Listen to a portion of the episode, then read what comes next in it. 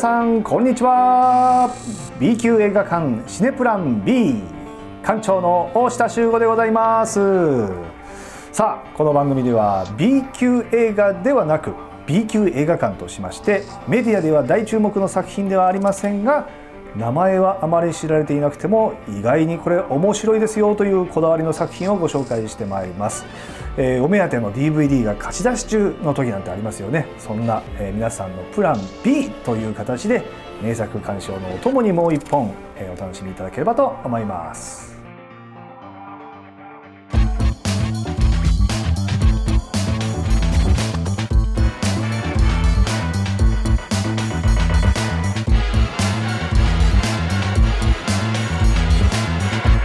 大下修吾のシネプラン B さあ、えー、これを収録しているのはですね2022年2月の末頃なんですが、えー、皆さんにとってももう新型コロナウイルスのニュースっていうのはもう日常みたいになってきているわけなんです。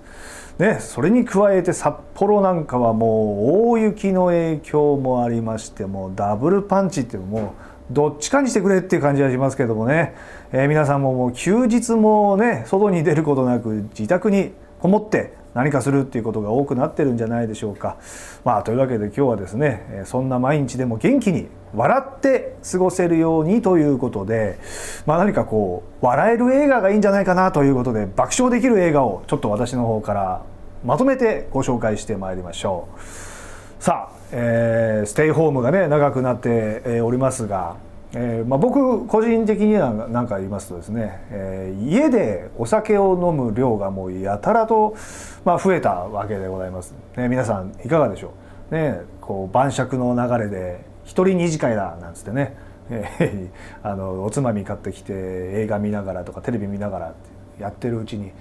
どんだけ飲んだのか分からなくなって。気づいたらもうソファーで寝てたとかね。えー、もういつ寝たか記憶がないとか、えー、なんかもう飲んだ記憶のないものがテーブルの上に散乱してたりしてね、まあ、よくそんなことっていうのがまああるわけでそんなにねやっぱりステイホームの前はやっぱり外で飲んできたからねそういうことはなかったんですけどもねそういうねこう家飲みっていうのはラストオーダーですと言ってくれませんからね、えー、やめ時が分かんないというところで。えー、皆さんねお酒の失敗エピソードなんていうのもね、えー、一つ二つはお持ちなんじゃないかというふうに思います。でまあ、僕ももうもちろんあるんですけども、まあ、失敗っていうほどではないですけどもこう飲んだらね割とこう記憶をなくすのがなんか当たり前のようになっておりましてね。なんか記憶をなくさないとなんか飲んだ気気にならないっていうちょっとなんかちょっと危ないとこに行かないようには気をつけてるんですけれどもね。お友達と、まあ、コロナ前なんかね飲んだりして。えー、でもだから記憶が全くないもんでね翌日ちょっと俺昨日何喋ったか全然覚えてないんだけど何喋ったか大丈夫だった？ってなんか友達とかに聞くとなんかあの中国人になりきって中国語っぽいこと喋ってたよっていう。いや全くえもちろん僕はね中国語は喋れないんですけれども。でもただなんか中国語っぽくなんかこう喋ってた。何を喋ってそれは通じてるのかどうかも分かんないんですけども。ただですね近くに本当の中国人が座ってましてですね。あのあいつは中国人かって聞かれたそうなんですね。それぐらいなんかそれっぽく喋ってたらしいんですけども。酔っ払うとね未知なるなんかこう才能がね才能というかなんか出てくるんじゃないかなと。あとなんかペヨンジュンの真似もしてたよとかって言われたことありまして。ただ僕ペヨンジュンの真似したことないんですよ。だからレパートリーも増えちゃうのかなお酒っていうのはね。いや怖いですね。まあそれはまあ失敗ってほどではないですかね。まあ笑えることだからまあいいんでしょうけど。まあ、失敗といえばそうですね。僕はあの昔ですねあのオクラホマというコンビとですね小橋亜紀さんとですねあの笑いライブを開催してまして、まあ、札幌公演東京公演大阪公演とかこう、まあ、本州の方でもやらせていただいたりしたんですが、まあ、その前の日にですね東京公演の前の日ですね、えー、ちょっと飲みすぎましてやっちゃいましたね、えー、気づいたら飛行機の飛ぶ時間だったっていうことで。いや本当はねマネージャーさんがねあのメンバーと共にこうワゴン車に乗って僕の家の前まで迎えに来る予定だったんですけどなんで電話もなんなかった電話気づかないぐらいちょっと酔っ払ったかなと思ってパッと見たらね電話がサイレントモードになってるわけですよ。サイレントモードってなかなかねなんでなったのか分かんないですけどまあ仕方ないまあね終わったと思いますよね。えー、まあでもねその日はなんとかねあの夜公演からだったので東京でも自力で飛行機に乗って、えー、公演に間に合ったということではまあありますね。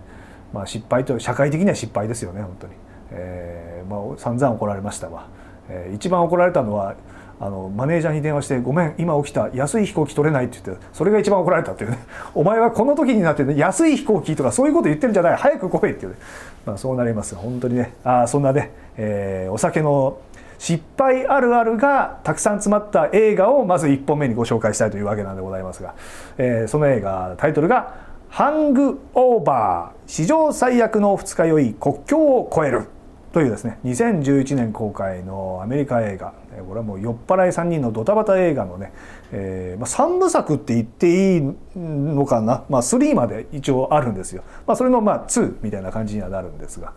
何でしょうねなんかこう3部作ある映画って僕の中ではなぜか2が一番面白いと思ってるんですよ。なぜか。例えば「マトリックス」どうでしょう？リローデットっていうのが2本目ですよね。2ですよね。つまり。リローデットが一番面白いんじゃないかな。ロード・オブ・ザ・リングも多分2ダイ・ハードも2なんですよ僕の中ではね。あと羊たちの沈黙もハンニバルが2作目で3本目がレッドドラゴン。一番面白いのは僕のはハンニバルかな。なぜか2ハングオーバーも、まあ、2作目の2がおすすめということなんですが、まあ、これは内容はですねま結婚式を翌日に控えた仲間たちが独身最後のお祝いだということで、まあ、前の日に飲むわけです。で朝起きたら知らない土地の知らないホテルで寝てて、えー、ある仲間はなぜかスキンヘッドになってる。ある仲間はなぜか顔にタトゥーが入ってる。でも全く皆さんほとんど記憶がないとこれ。なぜこうなったんだろうと。いうことをわずかな記憶を頼りに答え合わせをしていくという映画なんですね果たして結婚式には間に合うんでしょうかということなんですね。まあ本当にまあ今回はね爆笑できる映画をねご紹介っていうことなんですが何かこう爆笑できるシーンを爆笑ですよって言うと笑えなくなっちゃうと思うのでシーンの説明は今回はしません。よくありますよね。だからね「これ面白いんだよ聞いてよ」ってって話し始めるとハードル高くなっちゃってるから全然面白くないっていう、まあ、だからそういう意味で言うとあれですね。仁志松本の滑らない話っていうのはすごい構成ですよね。滑りませんよって言って話し始めるっていうのはものすごいやっぱりこの和芸のねプロの方たちだななんていうふうに思います。で、まあ、僕は別に和芸のプロではないと思ってるのであの面白いとこのシーンの話はしません、えー、ハングオーバー、えー、史上最悪の二日酔い国境を越えるが1本目でございます。さあ2本目の映画ですね。えー、先ほどねお酒の失敗談でね大下ってダメな人間だなってちょっと思ってもらえたんじゃないかと思います、えー、今回はそんなダメ人間がね、えー、主人公です。40歳バツイチ子持ちの無気力人間が主人公。1ヶ月の自分探しの末に漫画家になることを決意する、えー、そんな男とその周りの人々の交流を描いたコメディ映画「俺はまだ本気出してないだけという映画ですね。いやこのタイトルいいですよね。俺まだ本気出してないんだよっていう 僕であの過去に1回や2回は行ったことあると思う。なんでしょうねこの負け惜しみというかなんかなんでしょう。お前なんか夢に向かってちゃんとやってんのかって多分なんか聞かれたとかなんとかあるんですかね。いや別にまだ本気出してないっていうかちゃんとやればできるしねみたいなことをね 言ったようなことあるような気がする。だからなんかこうダメ人間の人見ると勇気湧くっていうのなんかありませんか？なんかああ自分まだ大丈夫だなみたいな、まあ、でもただ同時に自分にもそういうダメなとこあるよなって共感できるっていうようなね、えー、このもう俺はまだ本気出してないだけにもとにかく凝縮されているんですよね。いやでもなんか思い出しますね。このセリフを吐いた自分もあの入った周りのなんか知人友人もなんかいた気がしますよ昔なんかでもこれを言う時ってなんか20代の時が多かった気がするななんかよくねフリーターの時代僕があったわけでフリーターの仲間に「どうすんのこれをやめた後とかっていう話をね将来の話をした時に「いやあのまあなんかまあ偉い人にへこへこしたくねえからサラリーマンとかやんだよね」みたいな「へえ」と「じゃあ何やるの?」みたいな。なんか自分で起業したいなと思って何の?」って「いや今探してんだよね」っ て大体なんか「ああそう俺まだ本気出してないだけ」みたいなそういう感じのねあの会話ってなんか20代の頃よくあったななんていうふうに思いますよね。まあその人は今何やってんのかななんて思いますがえー、夢を叶えてね幸せになっているといいななんていうふうに思いますが、まあえー、この作品はですね監督が福田雄一監督という。あのある意味賛否両論ある監督というか、まあ、当たり外れって言ったら悪いんですけれども面白い作品をねもう手掛けてるねクリエイターの監督でございます。まあ、最近で言うとあれですかあの、えー、新解釈三国志とかねあのもやってますしね。勇者勇者森彦でしたっけ？森彦ってコーヒーです。吉彦だ。勇者吉彦 森彦ってあの札幌の有名なコーヒー店でございましたね、えー、とか、まあ、いろんなね名作を手掛けてるわけなんですが、まあ、とにかくですねあのもうキャストが豪華。堤真一さんが主演でね橋本愛さん生瀬勝久さんとか、ね、石橋蓮司さん、まあ、あとはだから今考えるとこれ2013年の映画ですから福田組みたいなかね福田雄一監督の常連さんのあのキャストさんがねこの作品には室剛さんとか佐藤二郎さんとか、えー、出てますんでね。なんかああこうやってこう信頼関係を築き上げて今のこの福田組みたいのがあるんだななんていうふうには思いますが。さあ2本目はですね、えー「俺はまだ本気出してないだけ」ということでコミックが原作のダメ男コメディとなっております。さあ3本目ですね。まあ、実はですねこれあの爆笑できる映画を紹介したいと思った時一番最初に思いついたのはこの作品なんです。えー、さらば愛しの大統領という作品なんです。え、これはねなかなかあ知ってるって人はかなり通かなって思いますね。え、これ監督が世界の鍋厚さん当時ですね今の芸名は桂三度さんになってますがあの3の時にあのバカになりますっていうねいう有名な世界の鍋厚さんが監督をあのやってるわけなんですがまあこれあのまあディスるわけじゃないです。あのわけじゃないですけどただ映画として見ない方がいいかもしれない。映画ですっていうよりはなんか何て言うんだかなうんこれはもう本当にお笑い芸人のお笑い芸人によるお笑い芸人のあの作品みたいな感じがあるんですよ。でとにかくもうやっぱりねお笑い芸人の方が本気で笑かしに来たらこんなに面白いんだっていうのがこの映画の中で見れます。っていうかまあやっぱり地上波で見るあのお笑い芸人の方のなんか、まあ、お笑いっていうのは、まあ、ある程度やっぱりこの地上波には制約っていうものが、まあ、たくさんありますからその中で言えるコメントだったりとかあの和芸だったかあるんですけどもやっぱりこの映画っていうのはですよ。もちろんあのね倫理としてはちゃんとあの大丈夫ですよ。収まってますけどモラルとしては大丈夫ですけどもいろんな面白いですね。まあ下ネタもありますけどもまあ笑いが散りばめられております、えーまあ、先ほども言いましたけども、えー、どこが笑えるシーンかっていうのを説明しちゃうと笑えなくなったら困るのでこれはぜひですねあの見ていただきたいと思います。まあ、ストーリーもね何でしょう言った方がいいのかなこれ。は どうなんだろう。あの世界の鍋厚さんが大阪の大統領にあの立候補してなれましたってね。大阪を変えていきますっていうようなあの流れの中でいろんなあの笑いのシーンがあるっていう。まあ言っちゃうとそんなに中身のある内容じゃないですけれど あのとにかくあの爆笑できるっていう点では僕おすすめしたいなというわけで、えー、3本の作品ご紹介させていただきました、えー、面白いと思うかどうかはあなた次第です。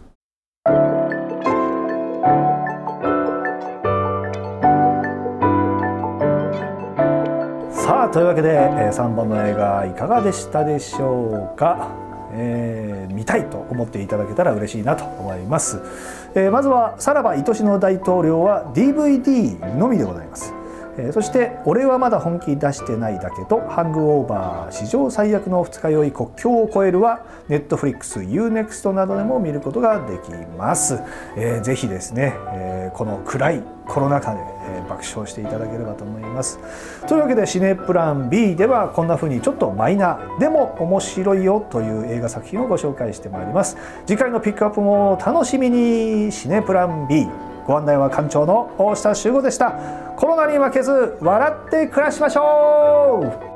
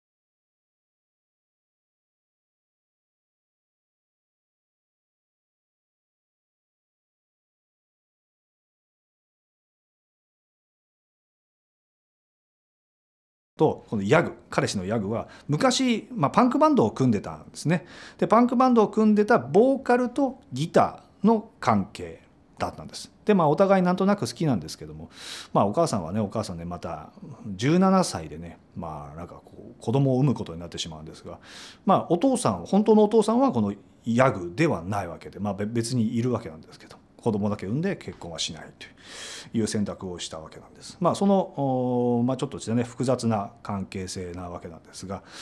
まあその関係性であれですね進路にこう迷う多感な時期の中学3年生の娘がこう複雑な家庭環境の中でこう幸せとは何かとかね大切なものは何なのかというのをこう悩みながら成長していく物語。うんまあ、なんか一見こう麻生久美子さんと大泉洋さんが主演なのかなと、まあ、思ったんですが、まあ、見てみるとこの女の子がこう主人公というか中心に動いていくという作品なんですね。でまあその映画の種類としては何かね派手なアクションシーンがあったりとか大事件が起きるとか、まあ、トリックがあるっていう作品ではないんですけれども、まあ、こなぜ今おすすめしたいかって言いますとですね、えー、この映画に出てくる名言が、ね、すごくいいんです。うん、で好きな、ね、名言が言葉が3つございまして、えー、まず最初に出てくるシーンなんですが、えー、もう映画も始まる前です。誰もあの登場人物も出ないし青空も出ないしもう黒バックです。黒バックに字幕スーパーからこの映画は始まるんですね。えー、無音です。あなたが生まれた時あなたは泣いて周りはみんな笑っていたでしょう。だからあなたが死ぬ時は周りが泣いてあなたが笑っているようなそういう人生を歩みなさいっていうですねこれはあのネイティブアメリカンの言い伝えというふうに言われてるんですが、まあ、どうでしょうね皆さんあの何かこう自分が死ぬ時はどれだけの人が泣いてくれるだろうとかね何を残していけるだろうとかね、こう人生の生き死にをすごくあの考えさせられる言葉だななんて思いましてね、まあ、いい言葉だなというふうには思います。まあ、僕もあの娘が生まれて確かに娘は泣いてて、まあ、親たちはみんな笑っていた、まあ、そう自然な流れですよねなんか、まあ、この対比がすごく綺麗でいい言葉だななんていうふうに、えー、思うわけなんです。まあ、でまあこの言葉からね映画は始まっていくわけなんですが。まあ、決してこの内容がシリアスなわけでもなく、まあ、むしろもうコメディタッチで笑いたっぷり、えー、非常に笑えるシーンがいっぱいあります。まあ、なぜかと言いますとね、まあ、大泉さんが演じるこのヤグっていうキャラがまあ底抜けにね、まあ、明るくて楽しくてもいつもこう周りを笑わせている、まあ、キャラなんです。まあ、皆さんの周りにもいるんじゃないでしょうかねなんかこう悩みなんてないんでしょうあなたって言われる、まあ、タイプなわけなんですね。えーで、えー、そんな悩みなんてなさそうなヤグが言う名言がまたね好きなんですこれは好きな名言2つ目なんですが、まあ、そのシーンはですねあの娘役の中学3年生の三好彩香ちゃんがですねあの仲良くしていた、ま、親友があの突然他の県に引っ越してしまうっていう時が起きるんです。で実はこのね仲良くしてた親友っていうのがあの能年玲奈ちゃんこれあの「あまちゃん」が大ヒットする前の年にこれ公開ですからヒットする前ののんねんちゃん可愛いんですよね。いや、のんねちゃんってやっぱり、まあ、今、のんちゃんですけどもね、芸名は変わりまして、のんちゃんですけども、可愛いなと思います。まあ、えー、出てきまして、その、のんねんちゃんと仲良くしたんですけど、のんねんちゃんが演じるね、家庭は、あの、お母さんとお父さんが離婚しちゃって、やむなく他の県にね、あの、引っ越しちゃう。っていうことをねその三好彩香ちゃんも知らずに前の日にそのこと喧嘩をしちゃうわけです。でそれはある日学校行ったらあの先生からあの「引っ越すことになっちゃいました」「転校しました」みたいなわけです。でなんかね三好彩香ちゃん的にはもうモヤモヤしたままお別れしなきゃいけないどうしようえ？っていうショックを受けるんです。でそんな時にその明るいヤグが彩香ちゃんの学校にまで乗り込んできてこう言うんです「さよならとありがとうは言える時に言わなダメ」なんですね。いやねこの言葉ね僕もとても好きなわけなんですよ。でこのただまあ「さよならとありがとう」は言える時に言わなダメと、まあ、簡単に聞こえるんですけど実はこのヤグっていう人の人生背景には中学を卒業してすぐ両親を亡くしてるんですね。だからこそ「さよならとありがとう」は言える時に言わなダメっていう言葉が非常にこう重みのある言葉としてあの聞こえてくるっていうところがあるんですよね。でまあこの新型コロナでいろいろなあの悲しい別れがあってまあ日本としてはこの偉大なコメディアンを突然亡くしてしまったっていうことがあって、まあ、その訃報をねあのリアルタイムであの情報番組に出てた若手芸人が聞いて、まあ、まだ何も恩返しできたなかったのにっていうコメントとかが、ね、あの印象的だったわけなんですが、まあ、だからやはりいつ何が起きるかわからないしどんなことが起きるかわからないっていうのがこのコロナ禍で経験したことで言うと、まあ、どんな細かいことでも、えー、どんな小さな場面でも「ありがとう」とかね「えー、バイバイ」っていうのを大切にまあ言うのがいいんだろうなってまあなおさらね、まあ、この映画を見てからもずっとそう感じてはきたんですけどコロナ禍をこう経験してなおさらなんか大切なんだななんていうふうにまあ思ったわけです。えーまあ、ほとんど僕ちょっと今作品の内容には触れてないんですけどもね名言がととてもいいというかねこの名言を感じながらこの映画を見るっていうのは非常にいいなと思います。で好きな名言は3つと言いましたもうね3つ目を言いましょう。えー、シーンはですね中学3年生の娘役の三好彩香ちゃんが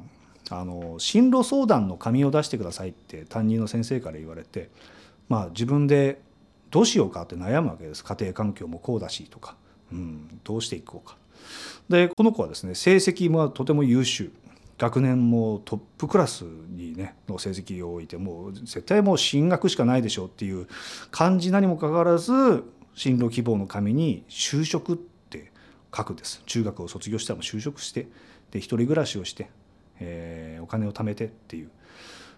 まあそれを心配した担任の先生がですね家まで訪ねてくるわけです。でお母さんとちょっとお話をするシーンがあったりで、まあ、先生がね、えー、こんなに優秀なのにもったいないですっていうような話をするんです。その言葉にシングルマザーの麻生久美子さんはですね、えー、切れてしまうわけです。でその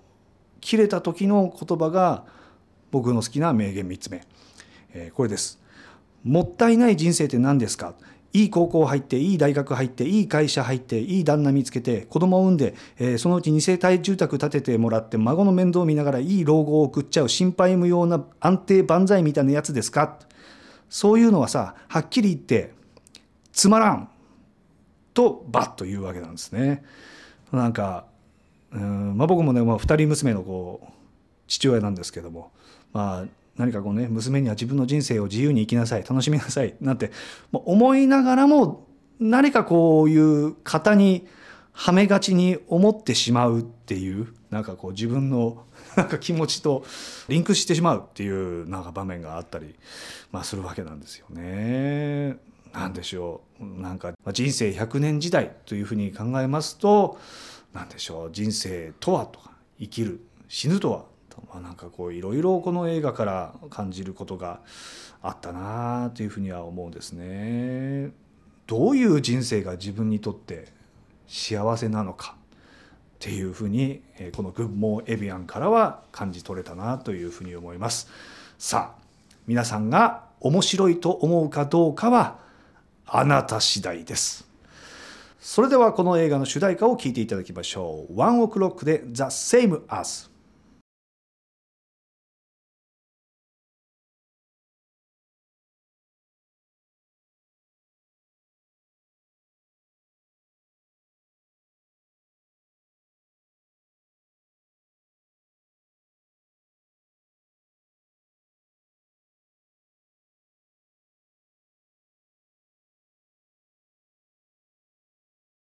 ワンオクロックで The Same As を聴いていただきました。グッモエビアンは DVD 販売、レンタルのほか Amazon プライム、Unext などでも見ることができます。ぜひ一度ご覧になってはいかがでしょうか。